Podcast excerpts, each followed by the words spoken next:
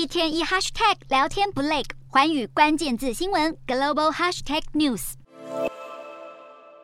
纽约梅西百货的橱窗挂上灯饰，还有耶诞老人家雪橇的可爱布置，充满浓浓的耶诞氛围，能够让民众稍稍忘记通膨，让今年购物季荷包大缩水。但美国联准会主席鲍尔宣布升息两码。虽然放缓升息幅度，但也试出为了力打通膨，明年还会继续升息。鲍尔并且再次承诺要让通膨回降到百分之二的目标，这让华尔街的重量级投资人士相继发表看法。被称为新债券天王的双线资本公司执行长冈雷克就认为，经济衰退即将来临，联准会接下来不应该再升息。他还预期美国经济步入衰退的几率超过百分之七十五。避险基金大亨艾克曼则表示，联准会不可能在不造成深度衰退，而且破坏就业的情况下，让通膨降回百分之二。就算回落到百分之二，也不可能长期维持在这个水准。艾克曼认为，联准会应该接受将通膨目标调高至百分之三的想法，才能达到长期的强劲经济与就业业成长。至于消费者关心的明年油价展望，华尔街银行高盛预测，明年初将会出现供给过剩，但明年第三季油价将会回升。金融业巨擘摩根士丹利也抱持类似看法，认为油价在明年年中会破百，来到每桶大约一百一十美元。原因是供应持续吃紧，需求增加，包括中国重新开放、